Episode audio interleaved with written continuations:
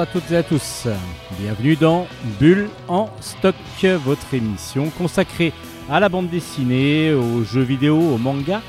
C'est Steven Bescon au micro et nous sommes ensemble pour plus d'une heure afin de vous présenter des univers graphiques que nous aimons découvrir et surtout que nous adorons partager avec vous, avec le plus grand nombre en tout cas.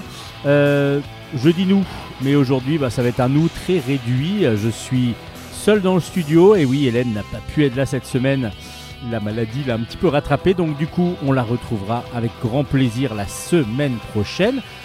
Pour la chronique manga, on aura quand même celle de Luna qui nous fera donc une chronique manga. Et puis, moi, je vous présenterai des albums de bande dessinée. Oui, il y en a pléthore qui sortent en ce moment. Euh, il y a eu pas mal de, choses qui ont avaient été décalées. Donc, beaucoup de sorties, beaucoup de choses différentes à vous proposer. Donc, j'espère que cette émission va vous plaire. Euh, bah, N'hésitez pas à le dire justement en commentaire. Je le dis d'habitude à la fin de l'émission, mais là je le dis au début. Euh, si l'émission vous plaît, si vous avez des choses que vous voulez qu'on change, n'hésitez pas à nous le dire via les réseaux sociaux par exemple, ou en passant par le, par le site de la radio. Tout ça, c'est possible. Alors, Bulle en stock, ça commence maintenant avec bah, la rubrique manga de Luna. Allez, bonne émission à toutes et à tous.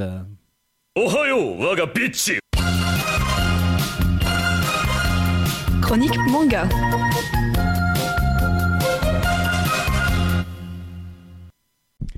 Bonjour Luna. Bonjour.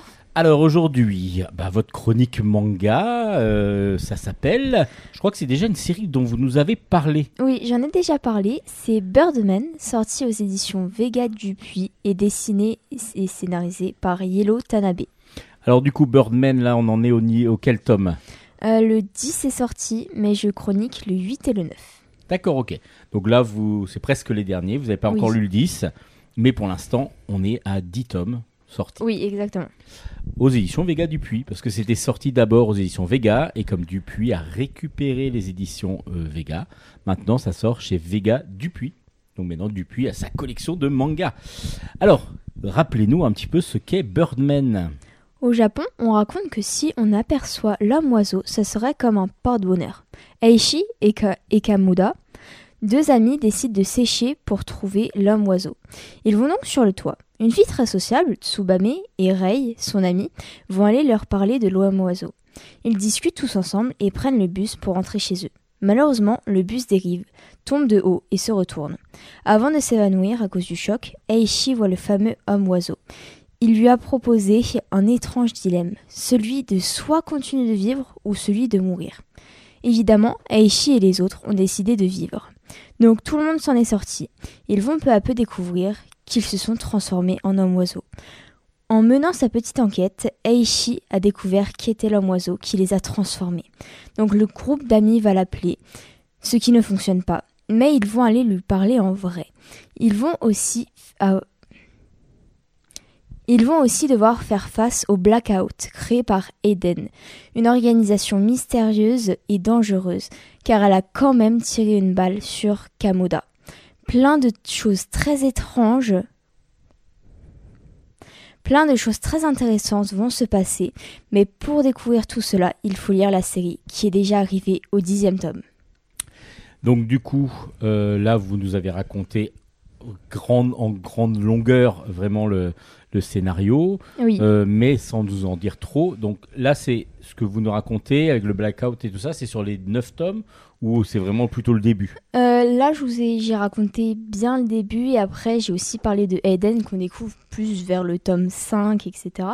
Mais c'est que si je commence à en dire, par exemple, plus sur le tome 8 et 9, ça spoilerait la suite de la série et du coup, je préfère rester assez vague, mais quand même donner envie de lire. Et du Alors, coup, voilà. Vous pensez quoi de cette série? Je crois que vous aimez bien, Bah, voire justement, même beaucoup. Comme je l'avais déjà dit, je trouve cette série vraiment originale et intéressante. Tous les personnages ont leur histoire personnelle et le style de dessin est vraiment très beau. Je recommande cette série à 100%, surtout à ceux qui aiment le mystère, l'action et l'aventure. Donc vous êtes prête à, co- comment- à continuer à lire Birdman, Oui. qui est vraiment une série que vous adorez? Oui, j'aime beaucoup. Merci Luna. Merci Alors rappelez-nous quand même Ah oui. les références. Alors, le titre c'est Birdman, sorti aux éditions Vega Dupuis et dessiné et scénarisé par Yellow Tanabe. Merci beaucoup Luna. On se retrouve la semaine vous. prochaine. À la semaine prochaine.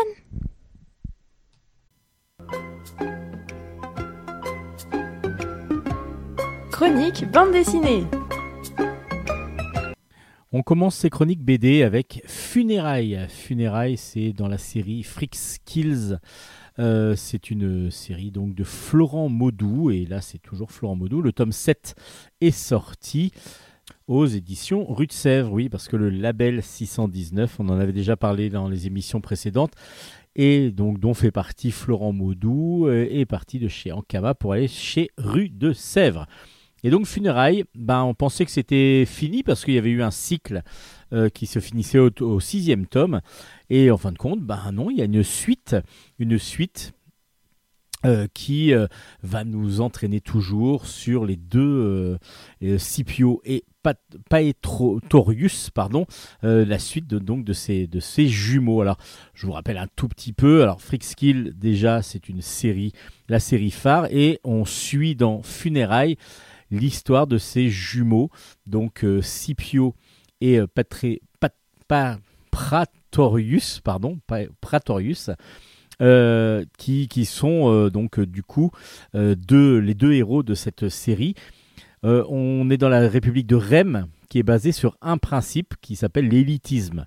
Donc ça veut dire que ce sont les meilleurs qui survivent, et même les jumeaux, dans le ventre de leur mère, doivent se, s'entretuer, et le vivant, seul le vivant, pourra euh, donc euh, vivre, tout simplement. À part que des fois, il y a, euh, il y a pas de meilleur des deux, et les deux ne se sont soit pas battus, soit, soit ce, bah, ce qu'on appelle des, des jumeaux parfaits, et c'est le cas de Scipio et Paetro- Pat- Patro- Pratorius. Pratorius, j'ai vraiment du mal à le dire. Euh, Pratorius. Euh, et eux, ils ont euh, donc leur maman, Luciana, a accouché.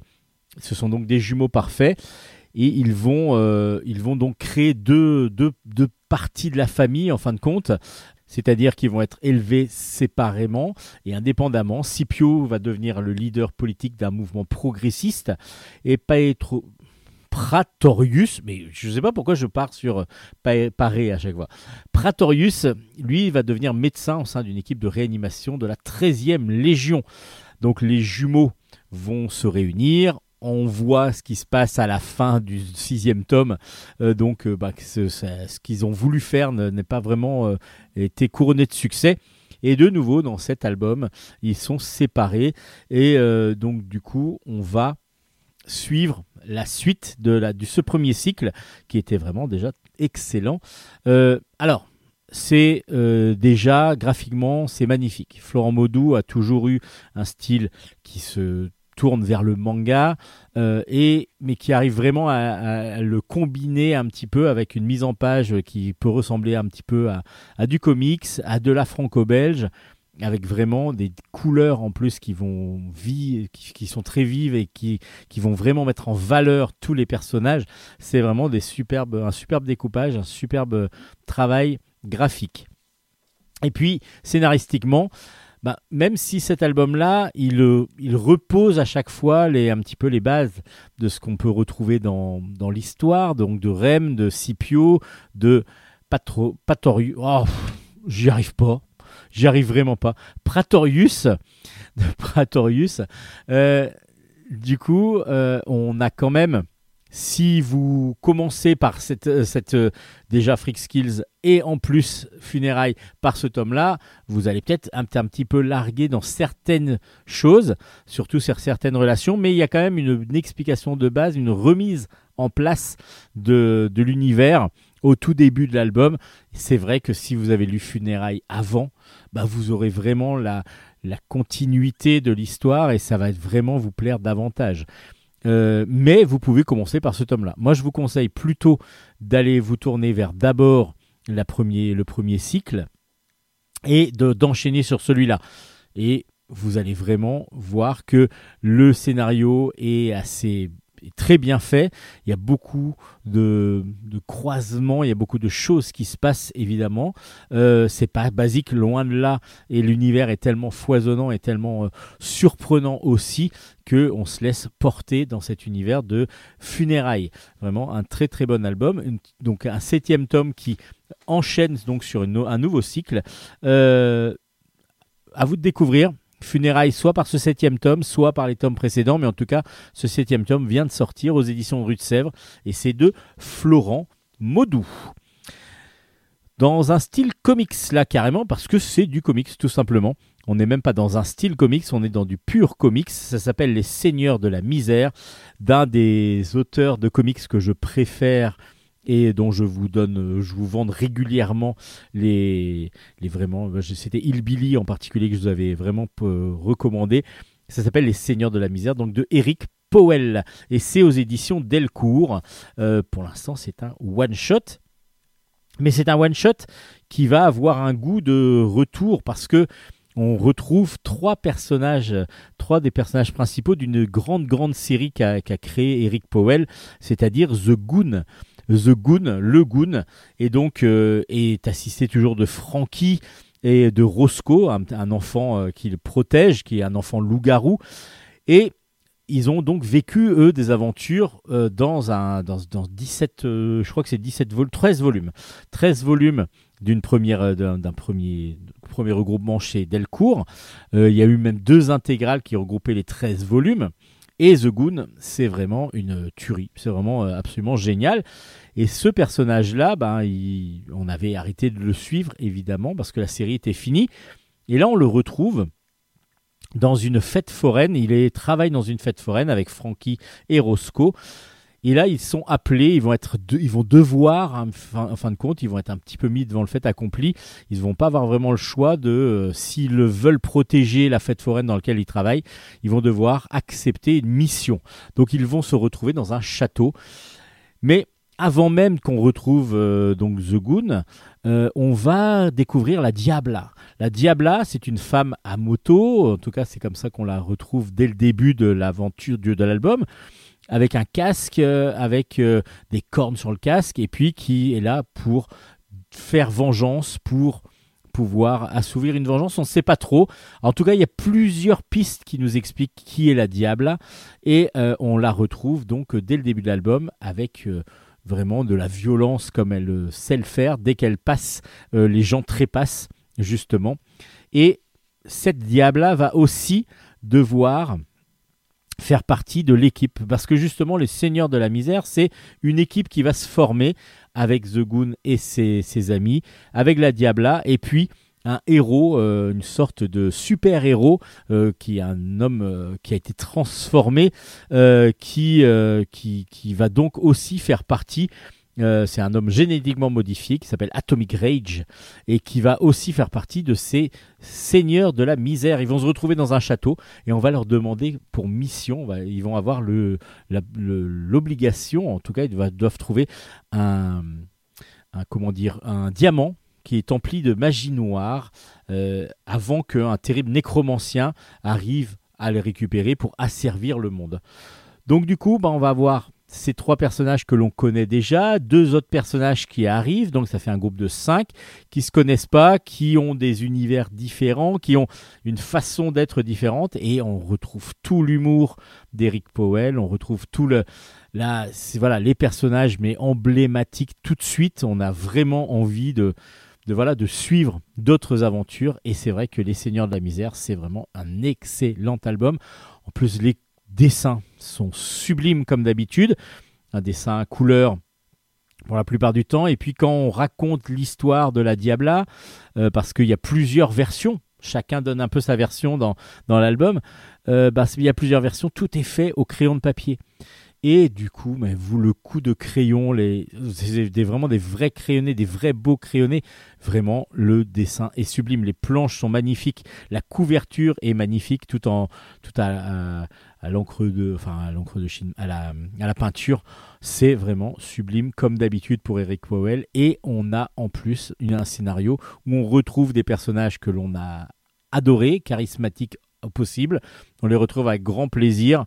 Et on retrouve deux nouveaux personnages qui vont nous, bah, nous faire rêver aussi. Ça s'appelle Les Seigneurs de la Misère. C'est vraiment une grosse recommandation de Bulle en stock. J'ai adoré c'est de cet album. Vraiment, euh, je vous le recommande grandement, grandement, grandement. Un épais recueil aussi est sorti aux éditions Casterman. Ça s'appelle Saint-Exupéry et autres récits. C'est de Hugo Pratt. Ce sont les dernières histoires que Hugo Pratt a dessinées cinq œuvres, euh, cinq petites histoires autour qui tournent toujours autour de la guerre, mais surtout de, l'homme, d'un homme toujours mis au centre de cette, de, cette deuxième guerre mondiale. Le premier s'appelle Saint-Exupéry, le dernier vol. Donc là, ça va tourner beaucoup plus autour de Saint-Exupéry, donc avant la deuxième guerre mondiale, évidemment. Le deuxième s'appelle Un pâle soleil printanier donc euh, où on va retrouver le lieutenant Fogg qui est accompagné d'un partisan de la brigade garibaldienne. Il part en mission spéciale dans une zone militaire contrôlée par les turcomanes. Leur but est d'anéantir un nid de mitrailleuses afin d'alléger le front de Ferrari.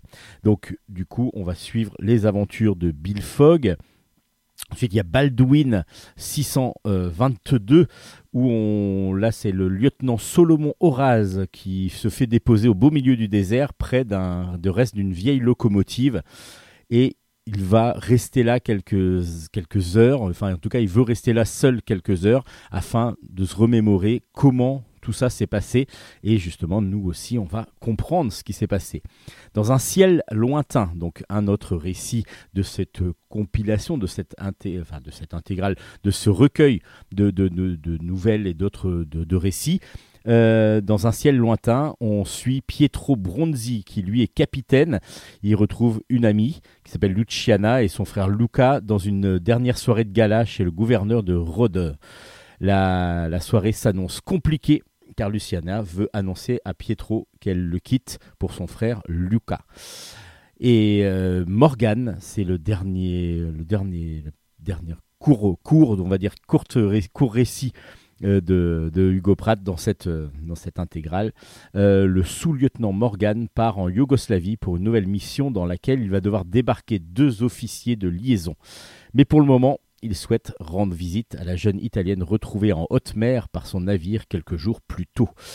Donc à chaque fois, on a des situations de conflit, à chaque fois on a donc euh, ce qui était quand même une, des, thématiques phares de Hugo Pratt, mais à chaque fois on a surtout un homme autour de cette, euh, de cette thématique. Et à chaque fois donc c'est l'humanité qui va ressortir beaucoup euh, malgré bah, n'importe quelle quelle nationalité. On est on passe outre euh, tous les, conflits en fin de compte, c'est vraiment le lieu où ils sont qui sont des zones de conflit, ou c'est la période dans laquelle ils sont où c'est des zones de conflit, mais il va y avoir beaucoup d'humanité dans ces récits. Alors c'est les cinq derniers récits que Hugo Pratt a édités, euh, c'était, ça a été regroupé donc dans cette, dans cette collection donc, euh, où Casterman ressort tout Hugo Pratt. Et là donc euh, ces, cinq, euh, ces cinq récits euh, sortent sous le nom de Saint-Exupéry.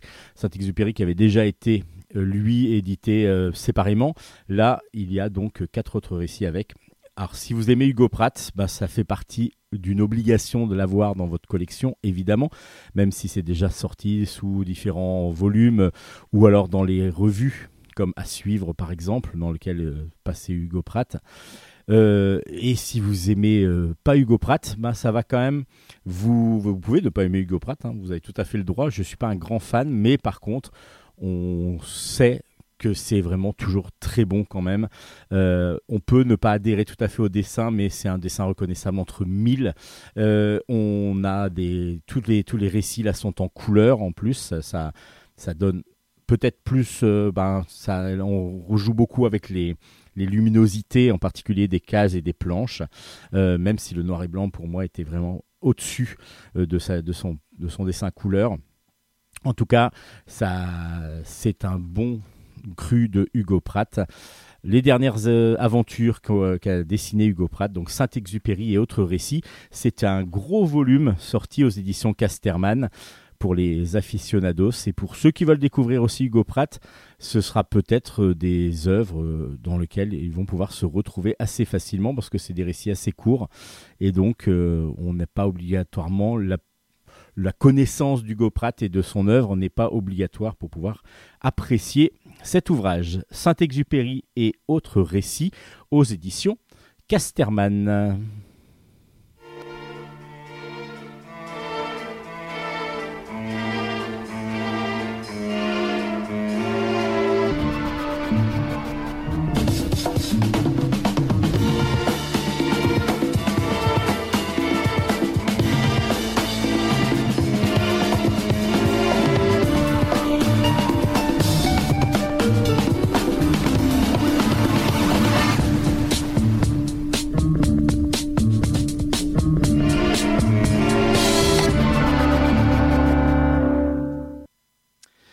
Les songes du roi Griffu. Le tome 1 s'appelle Le Fils de l'hiver. C'est de Cyrielle Blair au scénario, de Maïlis Colombier au dessin, des couleurs, des couleurs de Drac et Sarah Murat. Et c'est aux éditions Delcourt. Alors, Là, vous allez plonger dans un récit fantastique, euh, moyenâgeux, en tout cas dans une période. On est un peu dans l'heroic fantasy. Euh, c'est un petit peu l'univers que l'on ressent parce qu'on voit déjà un gros gros dragon très original point de vue graphisme euh, sur la couverture. Et ce dragon vous allez le retrouver dans le dans le dans l'album, même si ce n'est pas le personnage principal, loin de là, et ce n'est pas non plus l'antagoniste principal du récit.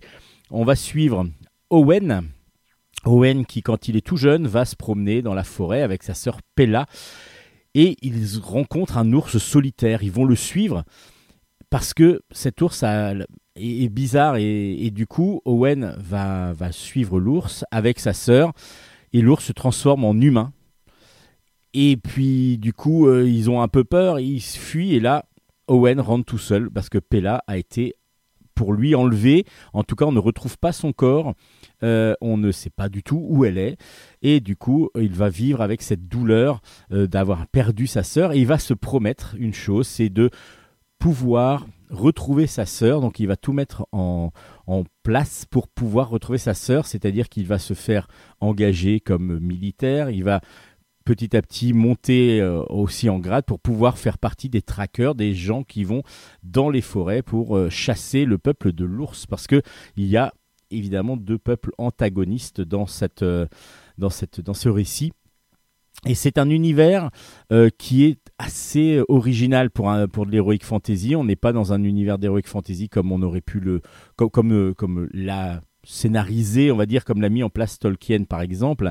Là, on est vraiment sur des humains qui ont des, des, antagonismes, avec donc des humains qui sont pas du même euh, du même bord parce qu'il y en a qui utilisent la magie, pas d'autres, et donc on a comme ça cet affrontement, mais caché aussi parce que du coup euh, c'est c'est pas l'affrontement frontal directement, on est vraiment sur euh, quelque chose de plus subtil où on ne sait pas vraiment si qui fait partie de quel peuple et justement ça peut amener des trahisons, ça peut amener pas mal de choses.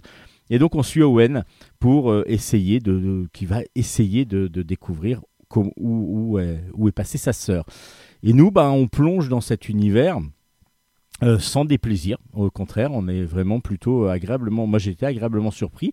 Bah, le dragon, comme, je vous dis, on le voit dans l'album, donc euh, vous allez voir ce qu'il ce qu'il en est. Euh, il y a juste des petites choses. Alors, point de vue graphisme, on est sur un graphisme qui en matinée de manga et en même temps matinée de comics aussi. J'ai eu l'impression de voir des fois euh, un petit peu du, comics dedans et du coup on, on, on, jongle un petit peu avec un univers graphique qui est très original, euh, qui joue beaucoup avec le noir, le blanc euh, par, certains moments, comme pas mal d'ombres. Moi, ce qui m'a un petit peu dérangé, c'est que des fois, certains visages peuvent se ressembler et c'est à la couleur des cheveux que j'ai pu me repérer par rapport à qui était qui. Il y a des personnages qui sont très marqués avec euh, cicatrices, ainsi de suite, que l'on reconnaît immédiatement, mais en particulier les plus jeunes qui auraient un visage qui peuvent se ressembler un petit peu.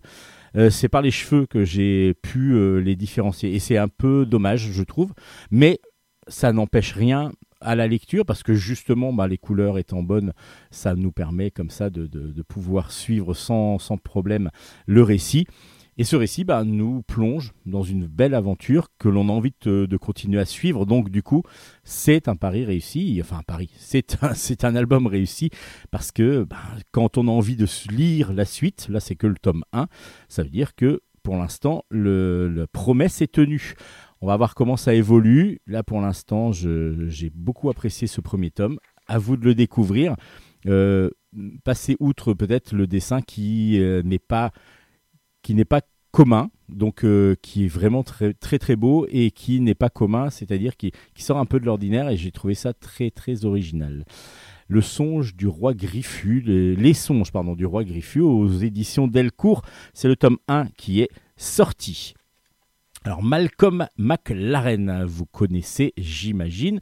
Ah bon, vous connaissez pas? Bah, je, vais vous présenter Malcolm McLaren, L'art du désastre. C'est euh, un album qui est sorti aux éditions Futuropolis. C'est de Marie Hénard et Manu euh, Leduc au scénario, Lionel Chouin au dessin et Philippe Horry aux couleurs. Et c'est donc aux éditions Futuropolis. C'est un one-shot aux éditions Futuropolis. Euh, Malcolm McLaren, c'est la tête pensante, c'est le manager d'un des grands groupes de punk qui a existé, un groupe qui a complètement... Euh, alors c'est, bizarre parce que du coup ça a marqué et en même temps dans cet univers punk et en même temps ça a révolutionné un petit peu tout ça parce qu'il y avait tout un côté euh, euh, imagerie qui, est sortie de ce groupe-là. Ça s'appelle les Sex Pistols. Vous avez tous vu au moins euh, un t-shirt avec marqué Sex Pistols, avec euh, cet euh, univers punk qui était vraiment marqué. Et c'est un petit peu eux qui l'ont apporté, mais pas que eux. C'est justement Michael McLaren qui a tout lancé et qui a utilisé beaucoup tout ce qui était communication et qui a lancé tout ce système pour pouvoir, pour pouvoir gagner de l'argent, mais aussi faire monter son groupe petit à petit dans, les, dans, la vision des gens, parce que du coup, c'est un, un groupe qui a, été, qui a marqué par ses exagérations, par, euh, par ses crashs, par ses voilà, il y a eu beaucoup de choses avec Sid Vicious par exemple, qui était quand même un, bad boy euh, qui est drogué, qui, qui, était capable de n'importe quoi, comme de reprendre par exemple God Save the Queen. Euh, enfin ça c'était le les Sex Pistols, mais voilà ils étaient capables de ça, mais en version punk. On le connaît, lui il avait fait My Way, Sid Vicious en version punk aussi, très trash. C'est c'est donc l'histoire de Malcolm McLaren qui, dès qu'il est gamin, qui vit euh, donc chez sa grand-mère parce que du coup ses parents se sont séparés, sa mère ne le gère pas vraiment et donc du coup il vit chez sa grand-mère qui est fascinée par lui qui trouve beaucoup de potentiel en lui et lui il a un côté rebelle tout le temps rebelle il est toujours contre contre contre et euh, il est euh, il veut se démarquer comme ça enfin en tout cas c'est son c'est sa sa façon d'être et il va se faire engager dans plusieurs écoles d'art sous différents noms pour pouvoir à chaque fois toucher une bourse. Et à chaque fois, il va déstructurer carrément ce qu'on lui demande. Il va faire l'opposé de ce qu'on lui demande. Il va lancer comme ça tout un, tout un, une, idée, une, idéologie. Et puis, il va continuer à monter. Il va rencontrer Vivienne Westwood, qui est donc devenue une grande créatrice de mode, qui justement euh, va travailler beaucoup pour le milieu euh, rock et punk en particulier, donc dans ses vêtements. Et c'est par, par le biais de, cette, de ce magasin de, de, vêtements à Londres qu'ils vont essayer de faire monter ben, une sorte de promotion grâce à un groupe de rock, de punk, et il va créer les Sex Pistols comme ça. Mais les Sex Pistols, il veut absolument pas que ça fonctionne, il veut au contraire que ça soit tellement trash, que ça soit tellement euh, pas dégradant, mais que ça, que ça, que ça marque tellement les esprits qu'il va euh, jusqu'à pousser euh, à, faire, aller faire, faire n'importe quoi un petit peu. C'est un petit peu des électrons libres, ce qui fait que ça va être les premiers buzz, les premiers bad buzz en particulier. Donc ça, on va en parler plus dans les tabloïds. anglais que dans les charts et puis dans, les, dans, dans le côté musical. Et c'est absolument ce que veut Malcolm McLaren. Et on retrouve tout cet esprit euh, très très visionnaire en même temps mais est-ce que c'est un escroc? Est-ce que c'est qu'il est c'est un génie? Est-ce que c'est un manipulateur? Est-ce que voilà il y a plein plein de d'univers, enfin cet univers punk est très très bien retranscrit dans, cette, euh, dans cet album et surtout l'esprit de Malcolm McLaren que je connaissais de nom et que du coup là j'ai découvert vraiment plus approfondément, ah, de façon plus approfondie pardon, euh, dans cet album. L'art du désastre de euh, Malcolm McLaren, c'est vraiment un excellent album. En plus, le dessin de Lionel Chouin, ben, du coup, nous permet de voir un dessin un peu déstructuré. Il n'y a aucune case. Là, c'est vraiment côté punk euh, de, la mise en page. il n'y a aucune case. On suit ça avec plaisir il y a des fois des raccourcis qui sont un peu, un peu radicaux et bah, du coup on se dit bon c'est presque marrant parce que vu que c'est dans un esprit punk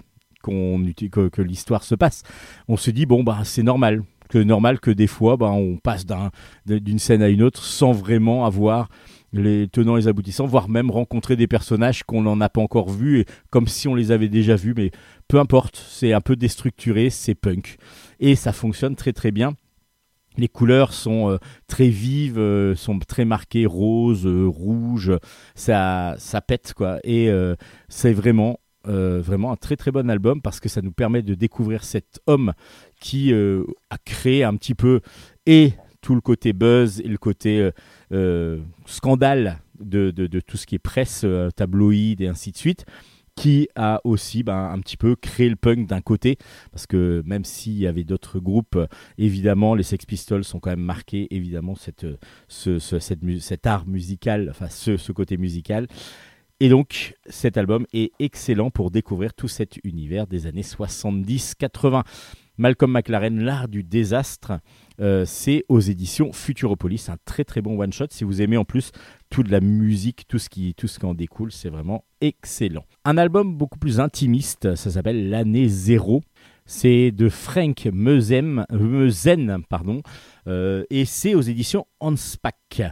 Alors, c'est un roman graphique qui euh, est autobiographique. Donc du coup, vous allez suivre euh, l'aventure, la vie de Frank Meusen et en particulier cette vie lorsqu'ils ont décidé avec sa chérie de faire un enfant et donc elle tombe enceinte et, lui euh, qui est artiste libre, qui arrive dans la cinquantaine en plus, ne se voit pas papa pour l'instant et puis ben il, il arrive que sa compagne tombe enceinte.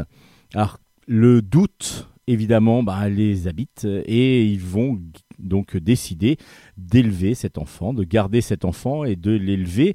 Et donc, on va suivre toute cette euh, grossesse, on va suivre euh, euh, cet accouchement de façon bah, très intime, mais ce qui est très intéressant et très original, ce que l'on voit pas toujours dans les albums, c'est du côté vraiment paternel, c'est-à-dire toutes ces doutes, tous ces doutes et ainsi de suite, on va les suivre quand lui-même des fois n'est pas avec sa compagne et donc se retrouve euh, bah, en train de boire un coup avec ses amis euh, et il va en parler. Et d'habitude, on voit soit le couple, soit euh, la femme, souvent qui a tous les tracas de la grossesse. Et ce côté paternel, on le retrouve pas toujours dans les albums et dans l'année zéro, là vous allez être plongé dedans complètement avec un dessin noir et blanc qui est vraiment euh, très élégant, euh, très agréable à lire. Et vous avez un album donc intimiste, drôle, avec beaucoup beaucoup de, de subtilité scénaristique, avec beaucoup de, petites phrases qui vont, qui vont vous marquer. Et puis bah, suivre comme ça ce papa de 50 ans euh, ce futur papa de 50 ans au départ, euh, ben, voir comment ça va évoluer et, comment il va le prendre et comment il va réussir ou pas à devenir un vrai papa ou un papa comme on l'entend. Ça s'appelle L'année zéro de Frank Meusen. C'est vraiment un très bon album, un très bon one-shot qui prend le parti du, de parler de, de grossesse et de, de naissance d'un enfant, mais du côté plus paternel. Et je trouve ça très très original et très intéressant à suivre. J'ai beaucoup apprécié cet album aux éditions Hanspach comme souvent les albums de, chez, euh, Hanspach, parce qu'il y a vraiment des originalités, je trouve, et un choix euh, de la ligne éditoriale qui est vraiment excellente. Donc, ça s'appelle L'année zéro, et c'est aux éditions Hanspach. On va faire maintenant notre petite pause musicale avec, je vous le rappelle, depuis le début de la saison, euh, des reprises, des reprises de chansons que vous connaissez obligatoirement ou que vous avez déjà entendues par des groupes ou des chanteurs différents du groupe originel et qui vont vous donner, là je parle de groupe parce que c'est deux groupes justement qui vont nous chanter, euh, enfin un groupe qui va reprendre une chanson d'un autre groupe, mais cette version évidemment est différente de l'original, c'est ce qui est tout l'intérêt. Donc à vous de retrouver soit le nom du groupe qui chante, soit le nom de l'artiste original avec la chanson originale. Aujourd'hui, vous avez déjà entendu la musique, vous avez déjà entendu cette chanson obligatoirement, Euh, vous avez vu le dessin animé qui va avec. Et oui, parce que du coup, c'est pas tiré d'un dessin animé, mais le clip est sous forme de dessin animé. Et euh, bah, par contre, la reprise est assez originale. À vous de jouer.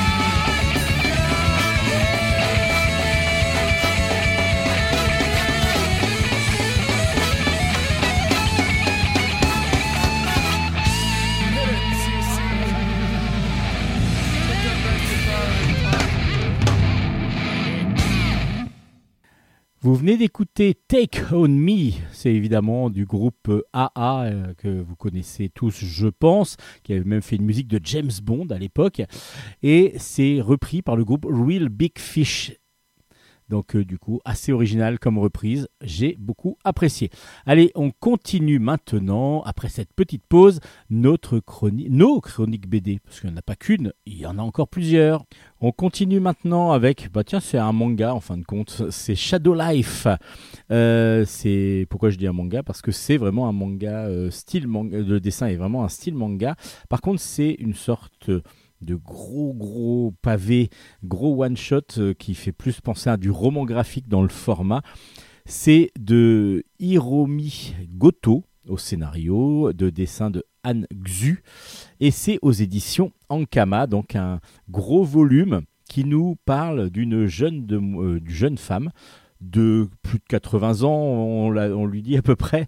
Euh, voilà, c'est Kumiko. Kumiko, c'est une vieille femme qui est placée au pâturage vert. C'est une maison de retraite qui est très très prisée, mais à un moment donné, elle en s'en échappe. Elle en a ras-le-bol, elle veut vivre toute seule et elle s'échappe donc de cette, euh, de cette maison de retraite. Ça, on va le comprendre petit à petit parce que ses filles sont à sa recherche et elle, elle vient d'aménager dans un petit appartement. Euh, toute seule. Du coup, elle se débrouille toute seule, elle récupère des affaires un petit peu à gauche, à droite, elle fait sa vie, elle vit vraiment sa vie et elle, euh, elle veut vivre toute seule pour vivre ses derniers moments, on sait ce qu'on ressent en tout cas, euh, ben, toute seule, sans, sans vraiment de pression et sans avoir à être tributaire des autres.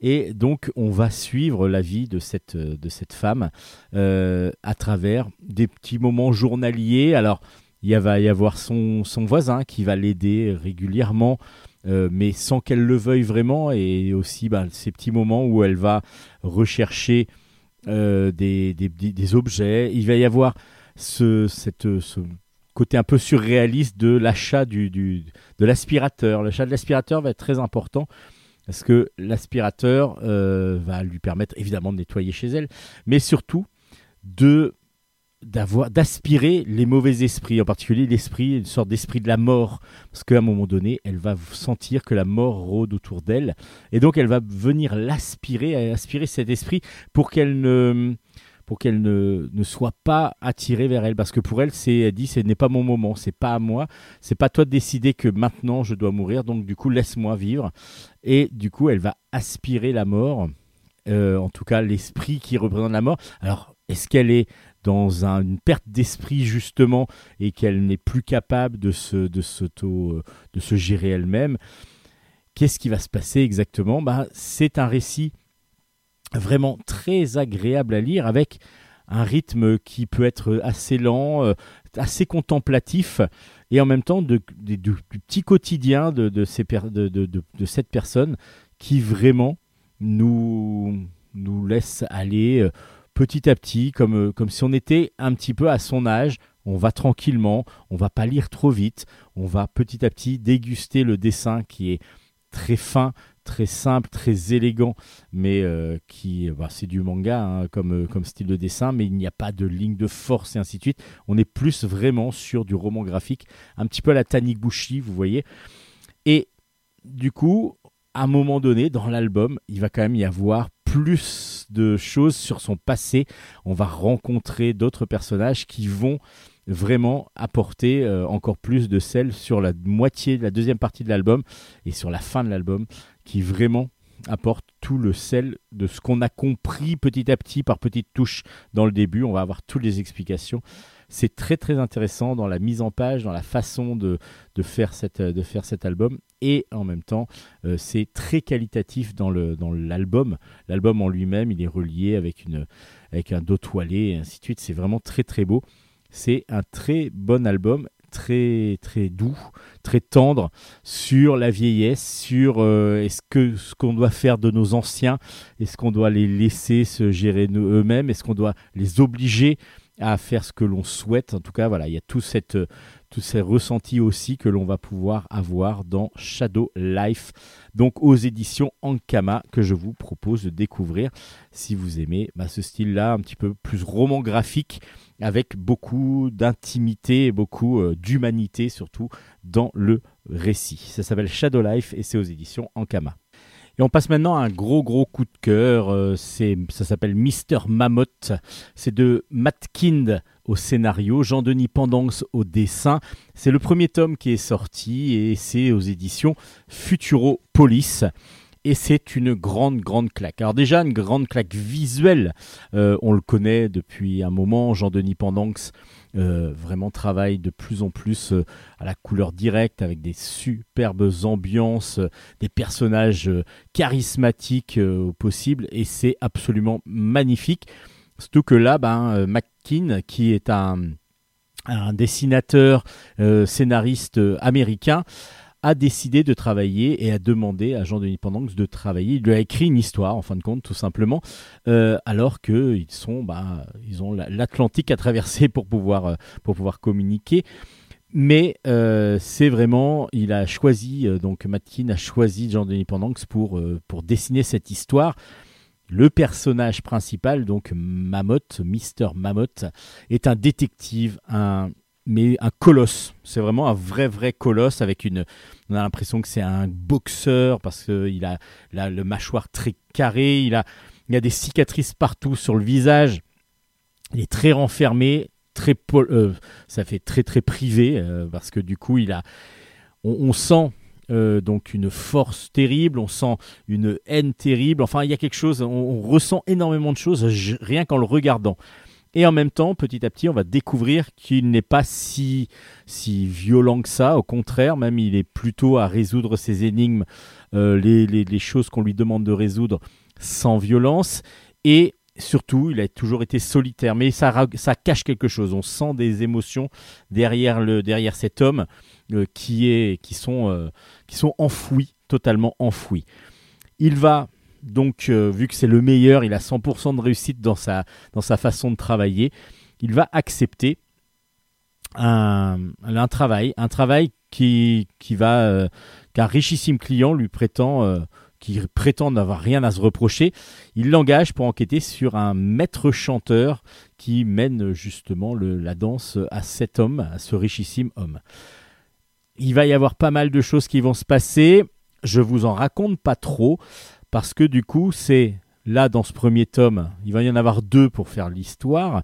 Dans ce premier tome, Matkin nous présente les personnages de façon assez simple, mais en même temps très efficace parce que évidemment on reste joué beaucoup sur le dessin, donc euh, du coup les personnages et leurs euh, traits de caractère apparaissent vraiment dans le dessin de Jean-Denis Pendanx. Et on a en plus, euh, donc du coup, petit à petit, des informations qui arrivent sans que ce soit mis avec des gros pavés. euh, là, c'est vraiment intelligemment euh, mis en, place. Et puis, bah, cette histoire-là va, on, sent très bien qu'il y a que c'est mystérieux, qu'il y a des choses derrière qui vont se passer. C'est un- une sorte de, de récit à tiroir où on va avoir des informations au fur et à mesure qui vont euh, peut-être euh, jouer euh, sur d'autres informations qui vont les démentir ou qui vont les, accentuer. En tout cas, c'est un vrai, vrai polar qui est vraiment un plaisir graphique, mais vraiment incommensurable. Le scénario ben, est bien prenant, même si pour l'instant bien classique. On va voir dans le deuxième tome, mais le personnage en lui-même, on a juste envie qu'il vive des aventures pendant, euh, pendant des, des, des, des albums et des albums. Là, le premier, la première histoire, je ne sais pas s'il va y en avoir d'autres, je ne sais pas la fin de l'histoire, donc peut-être que le personnage euh, n'existera plus à la fin du deuxième tome. Euh, ça, m'en- ça, me, ça me coûterait pas mal d'émotions. Mais en tout cas, euh, cette, ce personnage-là est vraiment charismatique dès le départ et vraiment impressionnant et on a vraiment envie de continuer à lire ses aventures. Donc le deuxième tome va arriver assez rapidement, en juin normalement 2022. Donc euh, ça va très vite pour avoir le diptyque et pour avoir l'histoire complète. Le récit et cet album donc va donc aussi sortir chez Dark Horse. Dark Horse aux États-Unis. Donc euh, ça veut dire que la vie de, cet album va, de cette série va vivre dans les deux pays, Amérique et France. France franco-belge, évidemment, Europe, dirons-nous. Et vraiment, bah, c'est une réussite totale.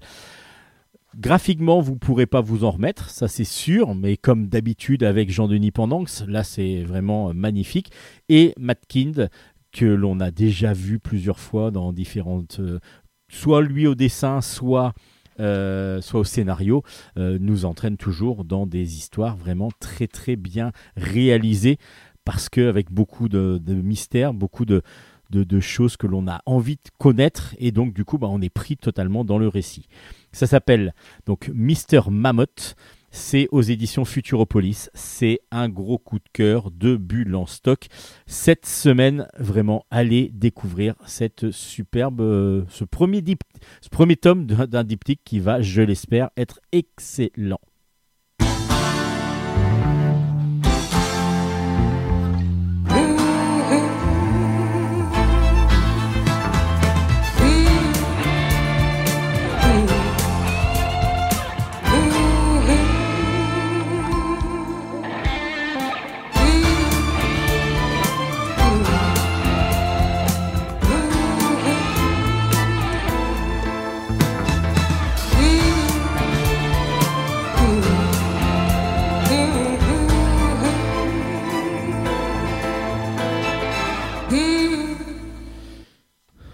Encore un gros coup de cœur de bulle en stock et euh, honnêtement, je voilà, j'avais ah, beaucoup apprécié le premier tome et le deuxième m'entraîne encore plus loin. Je trouve que vraiment c'est superbe, ben, superbement bien mené. Donc c'est un deuxième tome. Ça s'appelle Love, Love, Love. Le tome 2 est sorti. Ça s'appelle Bang, Bang, Shoot, Shoot. C'est de Kit Toussaint en scénario, de Andrés Garrido au dessin et c'est aux éditions Dupuis. Alors vous allez là pareil vivre une aventure assez euh, alors originale et euh, en même temps vous allez dire oui mais bon euh, c'est on a déjà un petit peu vu ça euh, pas tout à fait pas tout à fait parce qu'il y a vraiment beaucoup de choses qui sont mélangées et je trouve que Kit Toussaint a vraiment réussi à mettre tout ça en exergue avec les différents styles que l'on pourrait suivre. Alors c'est une histoire d'amour, c'est une histoire d'amour mais on est au 23e siècle, enfin on est dans le futur il y a eu beaucoup, il y a eu beaucoup, beaucoup de robots et de, de- d'androïdes qui ont été utilisés, qui ont évolué. Donc, on a eu de plus en plus de robots. Et à un moment donné, euh, les humains ont décidé de, de dire que voilà, ça en pouvait plus. Ça a tout été dirigé par des robots. Donc, on arrête. Et les robots sont petit à petit mis au rebut. On ne les sauve plus. Ils n'ont plus le droit de se mettre à jour. Ils n'ont pas le droit de pièces de rechange ou très difficilement et ils sont mis au rebut de la société totalement. Donc ils sont parqués dans des, dans des, dans des, immeubles. Alors comme ce sont des androïdes, on a l'impression qu'ils vivent comme des, comme des, comme des humains. Euh, ils ont même des apparences d'humains pour certains. Et puis par contre, ce qu'ils ont besoin, c'est d'une recharge électrique mais qui des fois ne leur donne pas possibilité de vivre trop longtemps, Euh, ils se déchargent vite, Euh, ils n'ont pas le droit d'avoir trop de, de charge. Alors, tout est dirigé contre eux. Euh, on, la police essaye petit à petit de les exterminer. Enfin, c'est vraiment assez violent. Et justement, dans ce monde, ben, les robots, petit à petit, il y a tout un groupe de robots qui va petit à petit essayer de se révolter. Donc, on sent euh, toute, toute cette euh, animosité, enfin, cette euh, robosité, dirons-nous, vers les, vers les humains, ce qui est tout à fait logique parce que c'est quand même eux qui sont les, les parias de la société les robots, donc du coup, ils peuvent se, se, libérer. Et on va suivre dans cette, euh, dans cette ville, Paris tentaculaire, qui est devenue complètement donc robotisée, mais sombre, sale. Vraiment, c'est assez glauque même comme ambiance. On va suivre Karel, Karel qui est un androïde qui a rencontré elle. Elle, et ils se sont, tombés tout simplement dans le premier tome amoureux l'un de l'autre. Donc elle, c'est une humaine, lui, c'est un robot, un androïde.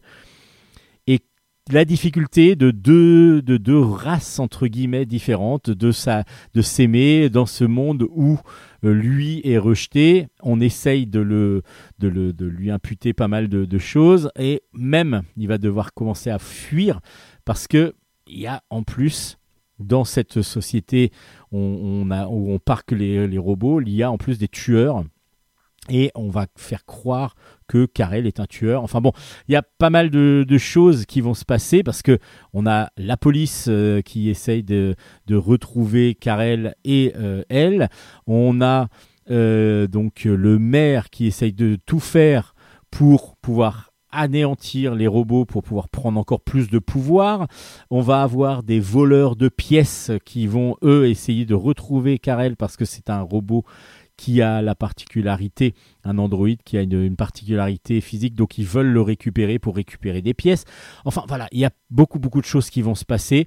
Et là, dans ce deuxième tome, alors dans ce deuxième tome, on suit Karel et elle qui sont ensemble et qui vont suivre une route, qui vont essayer de retrouver un peu de vitalité à Karel parce que petit à petit, son obsolescence programmée euh, ben, arrive à son terme et donc il va bientôt mourir et ils essayent de tout faire pour pouvoir euh, résoudre ce problème, pour pouvoir rester ensemble. C'est assez génial. En plus, il y a tout un côté politique évidemment derrière. Il y a aussi un côté religieux dont j'ai pas parlé parce que petit à petit, les robots qui n'ont plus de mise à jour, qui n'ont plus de possibilités, se tournent vers un dieu, un dieu qui serait un mi-humain, mi-robot, qui serait le début, le premier robot vraiment utilisé euh, par, les, par les humains euh, dans les années, euh, dans, dans le XXe siècle. Et donc, du coup, il se rattache à cette, à cette religion. Et donc, on, on a l'utilisation par Kit Toussaint très intelligemment de notre société. C'est vraiment une vision de notre société avec les, les rebuts, les, les, parias, ceux qui ont beaucoup de difficultés à s'intégrer parce que on leur donne pas les possibilités de s'intégrer facilement, euh, ceux qui euh, doivent se révolter, ceux qui se tournent vers une religion, voire extrême, parce que du coup ils vont essayer de, de faire des attentats. Euh, tout ça, c'est notre société, mais mis dans un futur lointain où les robots sont devenus ben, ces immigrants, ces, ces personnes qu'on a fait venir, qu'on a créées et qui petit à petit sont mises euh, sur les côtés pour absolument ne plus s'en occuper et au contraire même essayer de les exterminer. Et c'est une vision totale de notre, de notre humanité, de notre, de notre vie actuelle, de notre société qui est très bien faite parce que du coup, le dessin d'Andrés Garrido, qui lui ressemble beaucoup à du dessin de cartoon, on a vraiment l'impression d'être dans un dessin animé et ça fonctionne très très bien. Il est très beau.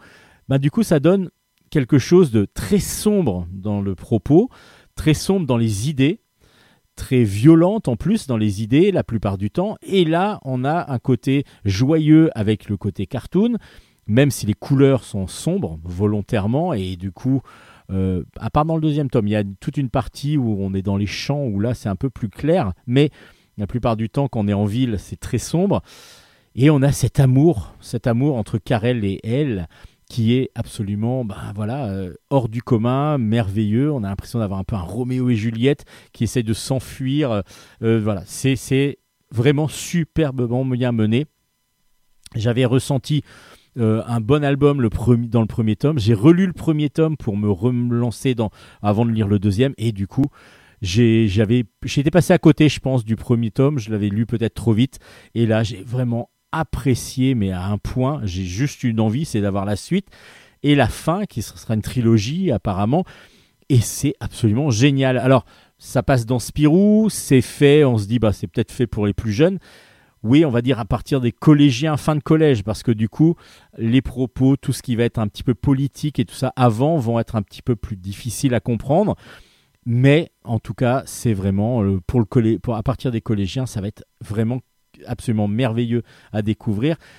C'est sombre, il faut faire attention parce que du coup, c'est pas le côté gay du dessin qui peut nous nous dire, bah voilà, en plus il y a des robots marrants et ainsi de suite, mais en même temps, c'est quand même des idées assez sombres, euh, assez noires par moment. Il y a quand même des, robots qui sont tués. Enfin voilà, il y a, vraiment pas mal de choses qui se passent et on a juste envie, c'est d'avoir la suite. La suite, Monsieur Toussaint, c'est vraiment absolument génial. Et Monsieur Garrido, évidemment, qui aussi euh, euh, enlumine vraiment cet album. Love, Love, Love, vraiment, vraiment gros coup de cœur de Bulle en stock. J'étais je vous avais peut-être pas mis ça en coup de cœur dans le premier tome. Bah là, le fait de lire le premier et le deuxième tome ensemble, wow, ça donne vraiment envie d'avoir juste la suite. C'est vraiment excellent. Donc ça s'appelle Love, Love, Love. Le deuxième tome est sorti aux éditions Dupuis et je vous le recommande plus que chaudement. Il y a une série qu'on aime bien, une collection en tout cas que l'on aime bien. Euh, donc euh, chez Jungle, c'est Jungle Pépite. Jungle Pépite, ce sont des, adaptations en bande dessinée de romans plutôt liés, plutôt jeunesse, euh, jeunesse, adolescent. Et là, il y a donc un nouvel album dans cette collection Pépite qui s'appelle Un grand-père tombé du ciel. C'est de Marc Lisano et c'est donc aux éditions Jungle dans cette fameuse collection Pépite. C'est tiré d'un roman de Yael Hassan. Et c'est assez personnel, enfin c'est vraiment, on va suivre la, petite, la vie de Léa. Léa, c'est une jeune demoiselle, euh, quoi, elle a 8, de, 8, entre 8 et 10 ans. Elle, est, elle habite New York et euh, sa maman accueille pour la première fois, elle ne connaissait pas, ne savait pas qu'il existait son grand-père maternel. Donc Léa va rencontrer cet homme très très froid, très très distant au départ de, de l'histoire, euh, voire même antipathique, et elle va même tout faire pour essayer de ne pas euh, rentrer en contact avec lui, en tout cas pas positivement. Elle va tout faire pour que ça se passe mal, parce que elle ne veut pas le rencontrer. Il est vraiment euh, vraiment sévère, vraiment euh, pas, pas pas agréable du tout. Un jour, elle va euh, rentrer dans sa chambre à, ce, à cet homme et va découvrir une photo avec euh, lui, jeune, une femme et une fille, une petite fille. Et donc elle se demande, bah, ça doit être maman, et, non, ce n'est pas sa maman. Et donc, qu'est-ce qui s'est passé exactement, qui est cette femme et cette petite fille qui a l'air d'être la fille de, ce, de son grand-père? Ben, c'est justement ce qu'elle va, elle, essayer de découvrir. Et puis, c'est grâce à cette photo que petit à petit, la communication entre le grand-père et euh, la fille va rentrer, en- va se mettre en place. Et c'est surtout après la visite d'un musée que là, ça va vraiment se déclencher. Et évidemment, l'instinct euh, paternel de, de ce grand-père va petit à petit se, rouvrir grâce à cette petite fille à qui il va expliquer son passé très douloureux.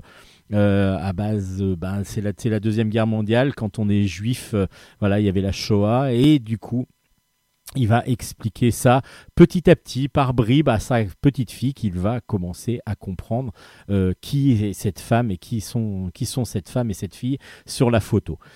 C'est très émouvant, c'est très beau.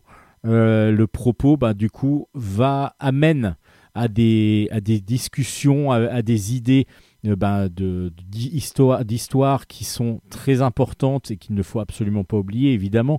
Euh, et du coup, c'est mis par bribes au départ. Il y a un côté très humoristique au départ parce que Léa fait des- choses pour tout faire pour que son grand-père la déteste et surtout qu'il parte de chez, sa, de chez elle. Mais lorsqu'à un moment donné, ben, le, le passage où ils vont aller dans, un, dans, dans ce musée, là, la relation va complètement changer et là, on va avoir plus le passage, la transmission d'un passé douloureux en plus euh, de, grand-père à petite-fille. Et c'est très très beau, très émouvant et c'est très important de, de lire cet album. Surtout que vous allez pouvoir en discuter avec euh, les plus jeunes qui l'auront lu afin de pouvoir peut-être compléter encore euh, tout ce qui tout ce qu'ont pu vivre certaines familles. Euh, donc c'est vraiment un très très beau, un très très bel album qui est soutenu par la Fondation pour la mémoire de la Shoah et je trouve que c'est un bon biais, euh, une bonne entrée dans cette histoire et dans cette partie très sombre, noire même de l'histoire, par le biais d'une bande dessinée avec cette petite fille qui pourrait euh, donc euh, qui pourrait être n'importe quelle petite fille euh, de, de 8-10 ans, donc de primaire, fin de primaire, et qui donc va permettre de faire parler de cette de cette de, de la Shoah et donc de cette période très trouble de, de l'humanité. Ça s'appelle Un grand-père tombé du ciel, un très beau roman graphique, un très, tr- tiré d'un roman, du coup, une très bonne bande dessinée, oui, roman graphique, peut-on dire, mais euh, plutôt lié vers, pour la jeunesse, afin d'expliquer ce très, très, très, très douloureux passage de l'humanité. Un grand-père tombé du ciel de Marc Lisano aux éditions Jungle. Et pour finir, on va retrouver Pepper et Carotte. Alors Pepper et Carotte, c'est le tome 4 qui est sorti, ça s'appelle Tout bascule.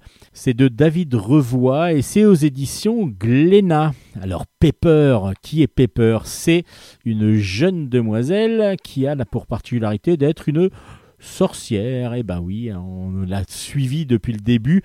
Et là, dans cet album, elle vient d'être euh, sorcière officielle. Elle a été diplômée. Euh, donc du coup, ben, elle peut euh, demander à faire des missions. Enfin, on va pouvoir essayer de trouver des clients pour faire des missions.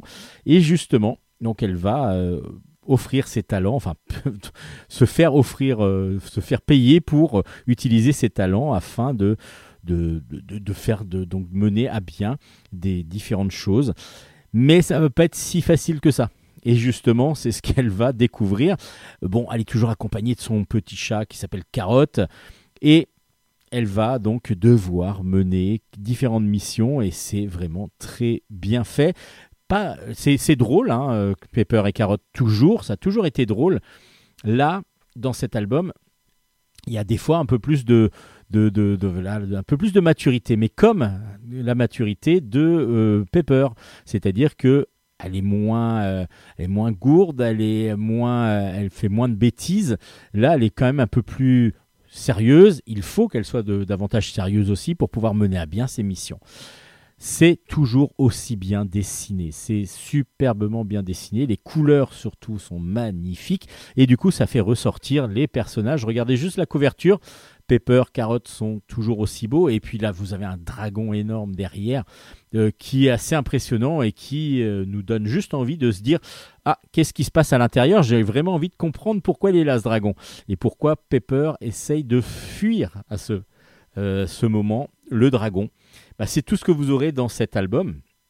Un album qui est toujours aussi alors, il y a un côté original dans sa création d'album, c'est un webcomic à la base, c'est-à-dire un album qui fait, enfin des albums, des, planches qui sont faites pour Internet, mais c'est collaboratif, c'est-à-dire euh, que David Revoit, pour dessiner ses, ses albums, pour dessiner ses planches, se fait payer par des fans, c'est-à-dire que vous pouvez vous abonner à sa, à sa page et vous payez tous les mois une partie et puis vous achetez comme ça des, différents dessins mais aussi des planches et petit à petit ben, ça va faire des planches, des histoires continues que vous pouvez suivre régulièrement et qui à la fin sont édités par Glénat en album.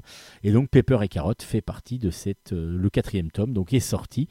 Et c'est toujours aussi bien, toujours, aussi élégant dans le dessin, euh, matinée de manga dans le, dans le style, mais euh, vraiment superbement bien mis en couleur. Donc du coup, ça tranche par rapport à un manga classique, par rapport à un shojo classique. On est dans un style shojo un petit peu dans le dessin, mais par contre, la couleur apporte énormément de luminosité et euh, vraiment enlumine merveilleusement les planches. Pepper et Carotte de David Revoix, le tome 4 est sorti aux éditions Glénat et c'est avec cet album que l'on conclut Bulle en stock cette semaine.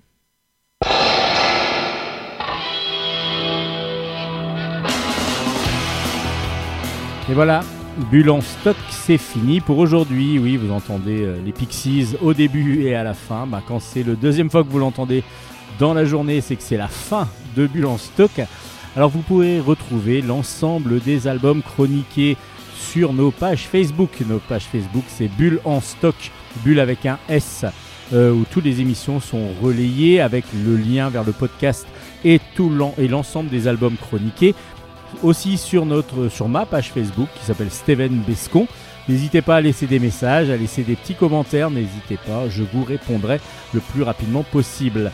Euh, vous pouvez aussi aller sur le site de la radio, Radio Grand Paris, dans la rubrique euh, culture, si je me rappelle bien. Il y a Bulle en stock et il y a toutes les anciennes émissions que vous pouvez euh, donc écouter, réécouter.